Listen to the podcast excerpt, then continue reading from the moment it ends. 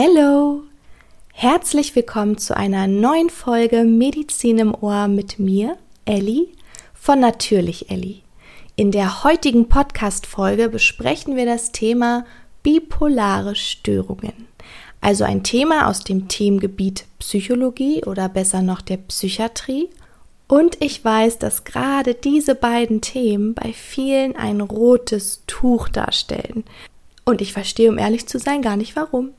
Ich verspreche dir, das liegt auch nicht an meinem Psychologiestudium, aber Psychologie fand ich schon immer interessant und ich glaube, dass wenn du ein bisschen die Hemmungen verlierst und ein bisschen mehr einsteigst, du dieses Thema Psychologie, Psychiatrie genauso spannend findest wie ich. Also legen wir los.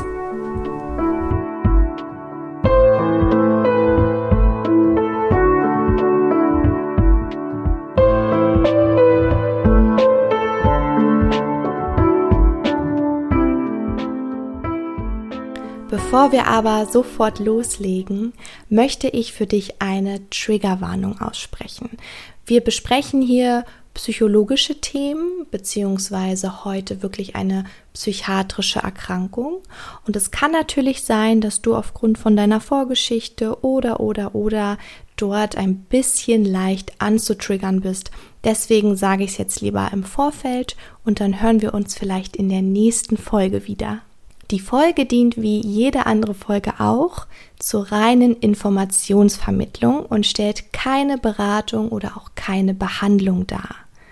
Außerdem ist es mir ein sehr großes Anliegen, das ist mir wirklich sehr, sehr wichtig, dass wenn du dich irgendwie angetriggert fühlst oder Anzeichen von zum Beispiel einer Depression bei dir erkennst oder einer anderen psychiatrischen, psychologischen Störung, dass du dir professionelle Hilfe suchst und darüber sprichst. Ich habe dir außerdem in den Podcast Informationen Selbsthilfegruppen verlinkt und Adressen, an die du dich wenden kannst, wenn du Hilfe benötigst. Okay, dann ist alles Wichtige vorab gesagt und wir starten mit unseren bipolaren Störungen. Was mir relativ häufig auffällt, ist, dass vielen, glaube ich, überhaupt nicht bewusst ist, was ist überhaupt eine bipolare Störung. Man hört dann häufig so Sachen wie, oh Mann, ey, der ist so merkwürdig, der hat auch verschiedene Persönlichkeiten und außerdem hört der Stimmen, der ist bestimmt bipolar. Und dann sitze ich da und frage mich, Moment mal, Mo Moment mal, meinst du jetzt wirklich bipolar oder meinst du multiple Persönlichkeiten? Oder meinst du Schizophrenie? Also in diesem Satz ist so gut wie alles durcheinandergewürfelt. Und so ist es einfach nicht. Eine bipolare Störung bedeutet nicht, dass der Patient multiple Persönlichkeiten hat. Und das ist doch jetzt eine super Überleitung zur Definition. Eine bipolare Störung gehört zu affektiven Störungen. Vielleicht klingelt jetzt was bei dir affektiv, affektiv, hat irgendwas mit Depression zu tun, hat irgendwas mit Manie zu tun. Right. auch depressive Episoden oder auch manische Episoden zählen zu den affektiven Störungen. Okay, und bei einer bipolaren Störung ist es jetzt so, dass die depressiven Episoden und die manischen Episoden sich abwechseln.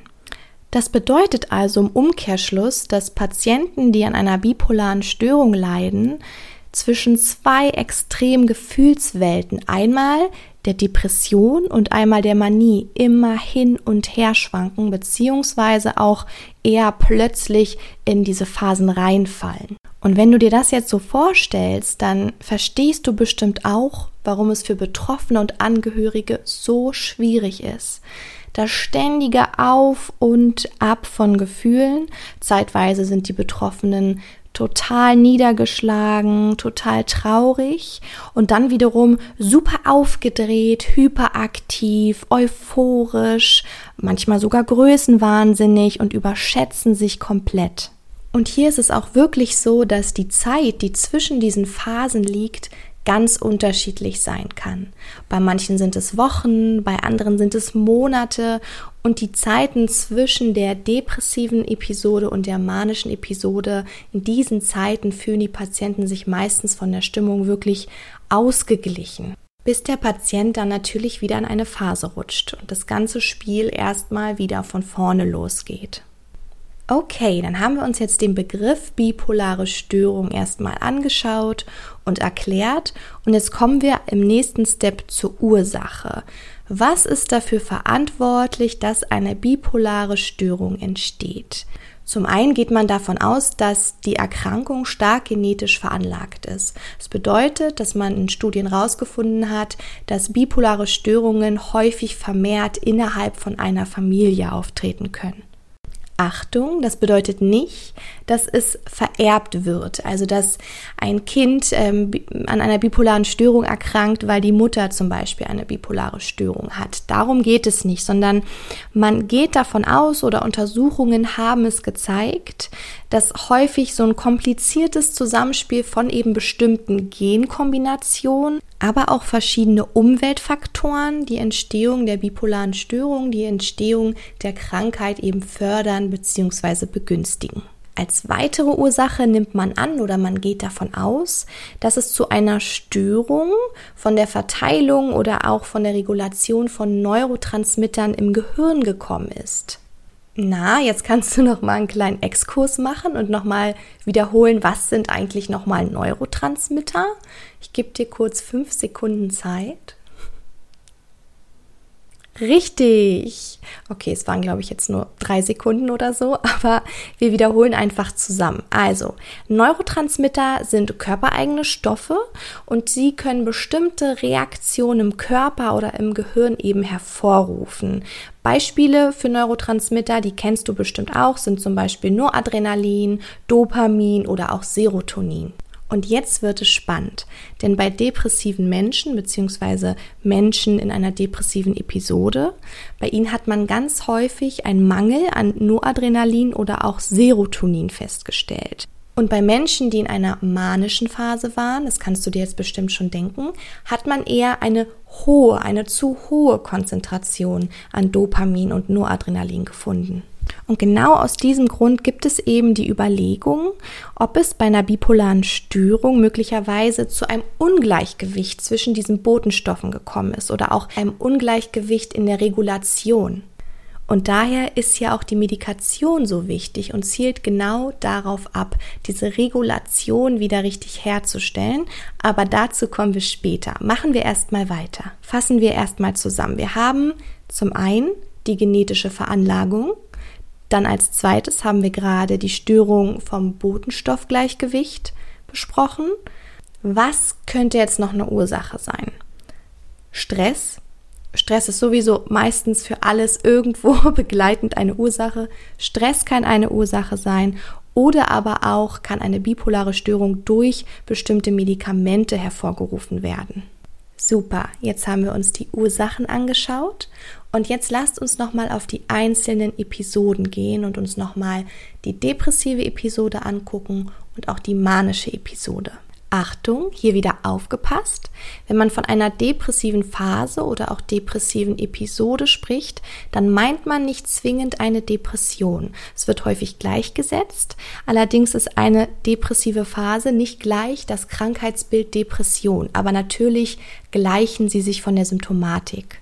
Dabei ist es so, dass eine depressive Phase einzeln auftreten kann. Sie kann wiederkehrend auftreten oder sich dann natürlich auch dauerhaft wirklich in dem Krankheitsbild einer Depression ähm, manifestieren, also sich wirklich dahin entwickeln. Und dann ist es auch wirklich so, dass im Fall von einer Depression, also einer andauernden Depression, richtig dem Krankheitsbild, die Beschwerden schon seit mindestens zwei Jahren bestehen. Das ist wieder so eine typische Zeit für chronische Geschehen, für chronische Erkrankungen. Diese typischen zwei Jahre, das kennst du bestimmt auch aus ganz vielen anderen Erkrankungen. Und die Hauptsymptome einer depressiven Episode, das wirst du jetzt gleich auch wieder feststellen, die gleichen komplett denen einer Depression. Nur sie sind halt eben vielleicht gerade das erste Mal aufgetreten oder sind immer wiederkehrend, aber sind halt eben nicht bestehend und manifestieren sich nicht wirklich in einer andauernden Depression. Okay, kommen wir zu den Hauptsymptomen. Dir fallen bestimmt jetzt mehrere ein. Ich gebe dir gerne jetzt nochmal drei Sekunden, Probier dich zu erinnern. Okay, tragen wir zusammen. Also, ganz typisch die gedrückte Stimmung. Man fühlt sich traurig, man fühlt sich antriebslos, Manche sagen auch wirklich richtig freudlos. Ich weiß nicht mehr, wofür ich jetzt aufstehen soll. Ich habe an nichts mehr Freude, keine Hobbys mehr, keine Freunde auch. Also wirklich auch Interessenverlust, auch an Freundschaften, an sozialen Kontakten. Ähm, dann ganz häufig Schlafstörungen.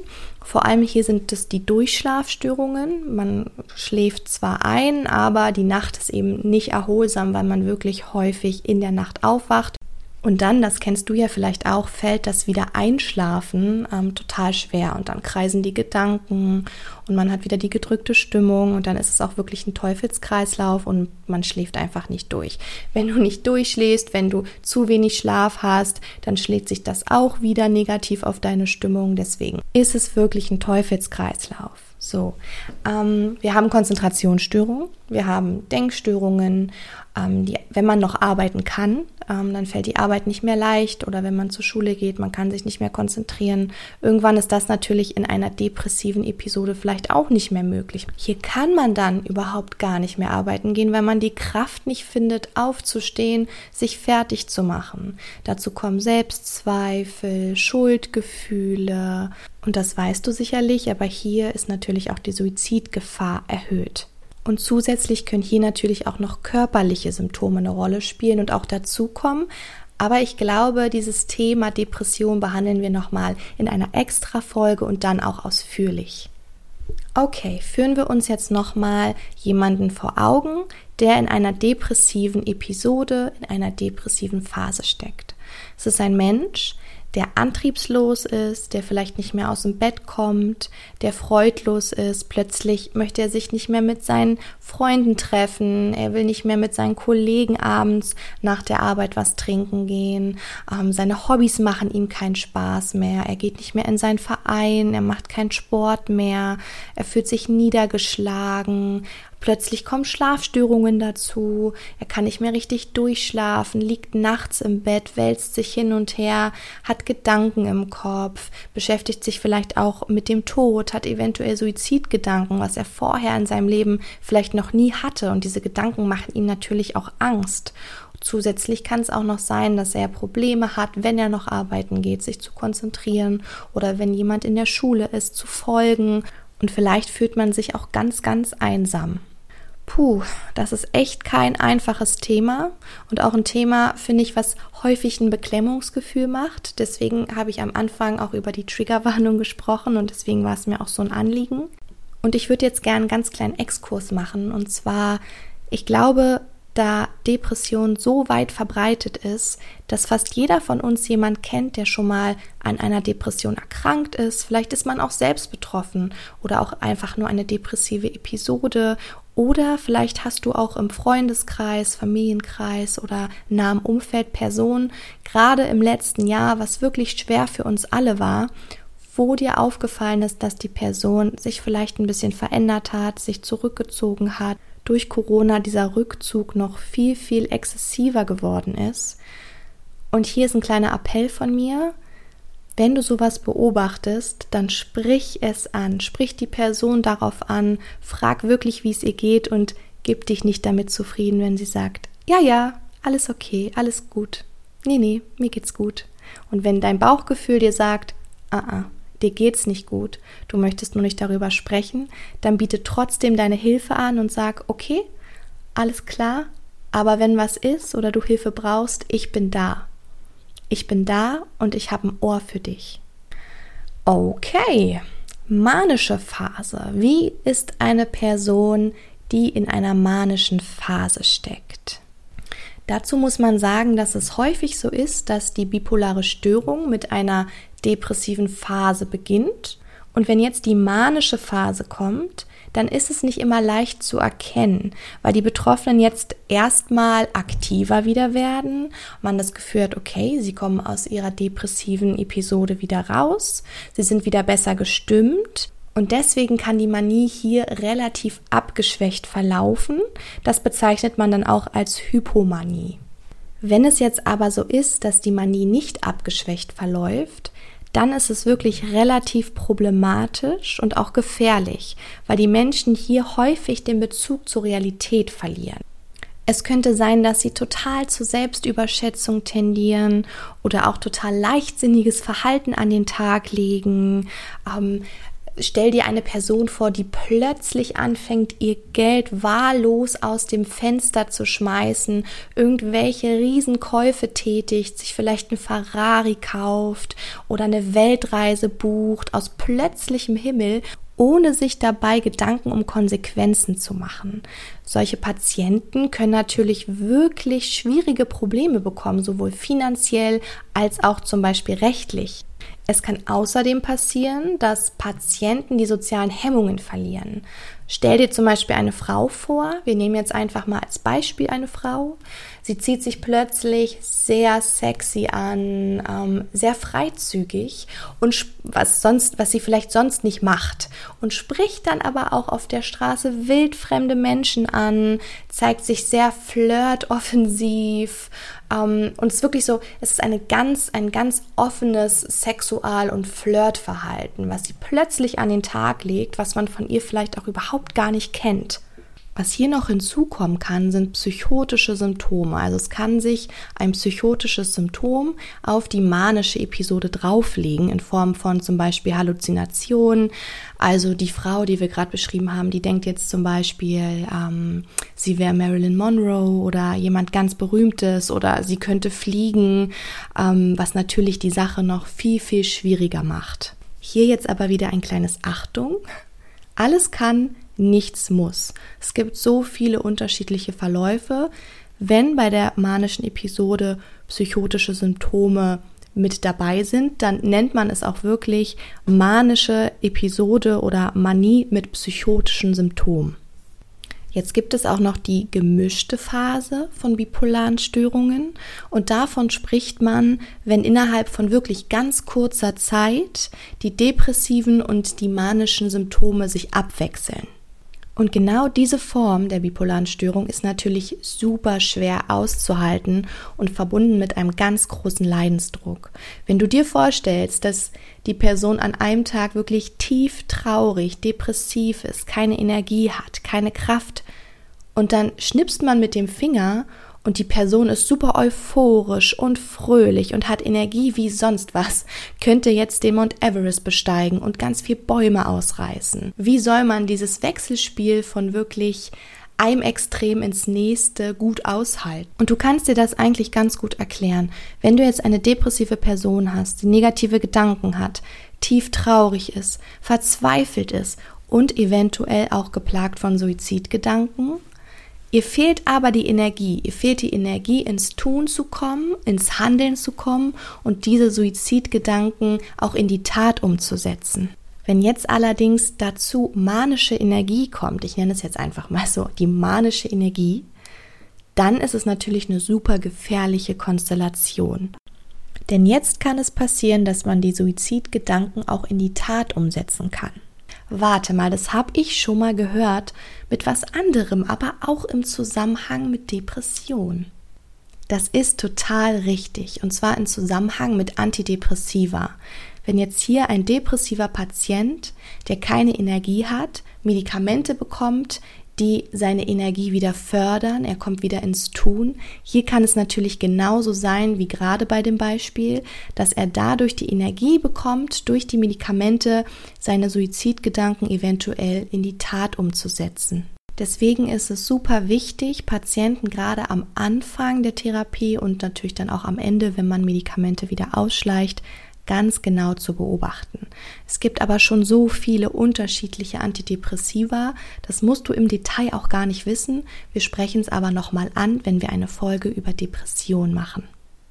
So, dann kommen wir zur Diagnostik. Das ist nämlich gar nicht so einfach. Es ist ein bisschen tricky, weil natürlich die Symptome häufig klassisch mit einer Depression oder zum Beispiel auch mit einer Schizophrenie oder aber auch mit einer Borderline-Persönlichkeitsstörung verwechselt werden können.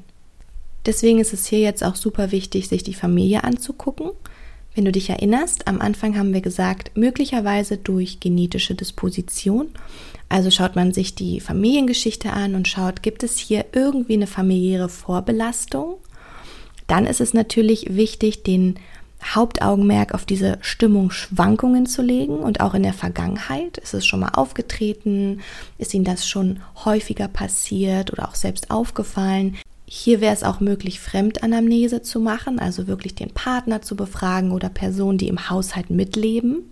Und da es häufig so ist, dass wirklich die depressive Phase als erstes auftritt, ist es natürlich super schwer, wenn sie auch das erste Mal überhaupt auftritt, jetzt zu entscheiden, handelt es sich um eine depressive Episode, um eine Depression oder eine bipolare Störung. Dazu kommt, das hatten wir vorhin auch schon angesprochen, dass es manchmal auch nur zu so einer Hypomanie kommt, also einer ganz abgeschwächten Manie, einer ganz geringen manischen Phase, die nicht so klassisch ausgeprägt ist wie im Lehrbuch. Hier ist es natürlich jetzt auch so, dass es dann häufig übersehen werden kann. Du merkst also, eine Diagnostik ist hier überhaupt gar nicht so einfach. Es ist meistens wirklich ein längerer Weg. Okay, jetzt kommt die Behandlung. Eine bipolare Störung erfordert auf jeden Fall medikamentöse Therapie. Wir hatten das vorhin schon mal ganz kurz angerissen, als wir über das Ungleichgewicht der Neurotransmitter gesprochen haben. Und diese Medikamente ziehen jetzt genau auf dieses Ungleichgewicht der Neurotransmitter ab und versuchen zu bewirken, dass die Neurotransmitter nur noch kontrolliert ausgeschüttet werden. Neben der medikamentösen Therapie ist es hier natürlich auch wichtig, eine psychotherapeutische Behandlung in Anspruch zu nehmen. Aber es ist auch gar nicht so einfach, weil du weißt, Psychotherapeutische Behandlungen können nur wirken, wenn der Patient auch wirklich mitarbeitet und das möchte. Und das ist bei der bipolaren Störung häufig schwierig, da Personen gerade in der manischen Phase überhaupt keine Krankheitseinsicht haben. Die Statistiken zeigen, dass manisch-depressive Patienten wirklich häufig ein Leben lang behandelt werden müssen, auch medikamentös und psychotherapeutisch, um eben diese Gefühlslage, diese Stimmungslage irgendwie stabil zu halten und damit natürlich auch wieder ein bisschen Lebensqualität für den Patienten darzustellen. Ich hatte ja eben kurz erwähnt, dass es in der Diagnostik wirklich schwierig ist, die bipolare Störung von anderen Störungen abzugrenzen und habe ganz, ganz kurz die Borderline-Persönlichkeitsstörung angerissen. Und auf den Unterschied würde ich jetzt noch einmal kurz eingehen, weil ich gerade sehe, dass wir dafür auf jeden Fall noch Zeit haben. Und ich finde, man kann schon sagen, dass sich die beiden Störungen sehr ähnlich sehen gerade diese euphorische Stimmungslage und der Wechsel dann auch in wirklich ähm, depressive Phasen beziehungsweise in so ganz tiefe, schwarze, schwermütige Zustände und auch die suizidalen Gedanken sind bei beiden Störungen oder können bei beiden Störungen vorhanden sein. Aber bei der Borderline-Persönlichkeitsstörung gibt es eine Sache, die hier ganz essentiell ist. Und zwar liegt hier wirklich der Fokus auf dieser emotionalen Instabilität bei der Borderline-Störung und auch der mangelnden Impulskontrolle. Also hier ist es wirklich so, dass die Patienten ihre Stimmung innerhalb von Minuten wirklich switchen können und bei der bipolaren Störung dauern, das hatten wir ja besprochen, diese Phasen häufig eher eine längere Zeit. Also in der Regel sind es längere manische oder depressive anhaltende Phasen.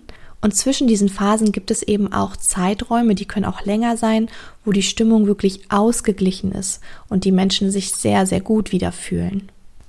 Okay, dann haben wir es für heute geschafft.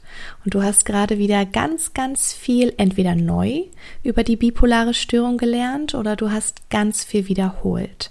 Und jetzt habe ich ein To-Do für dich. Wenn das wichtig für deine spätere Prüfung ist, dann machst du jetzt Pause, nimmst dir einen Stift und schreibst aus deiner Erinnerung gerade einfach nochmal ein paar Punkte runter, die dir ganz spontan wieder in den Kopf kommen. Und auch wenn du dir die Folge nur angehört hast, weil du Interesse an Medizin hast und an Psychologie und jetzt nicht wirklich ein Ziel einer bestimmten Prüfung verfolgst, glaube oder hoffe ich trotzdem, dass du viele Impulse auch mit für deinen Alltag nehmen konntest.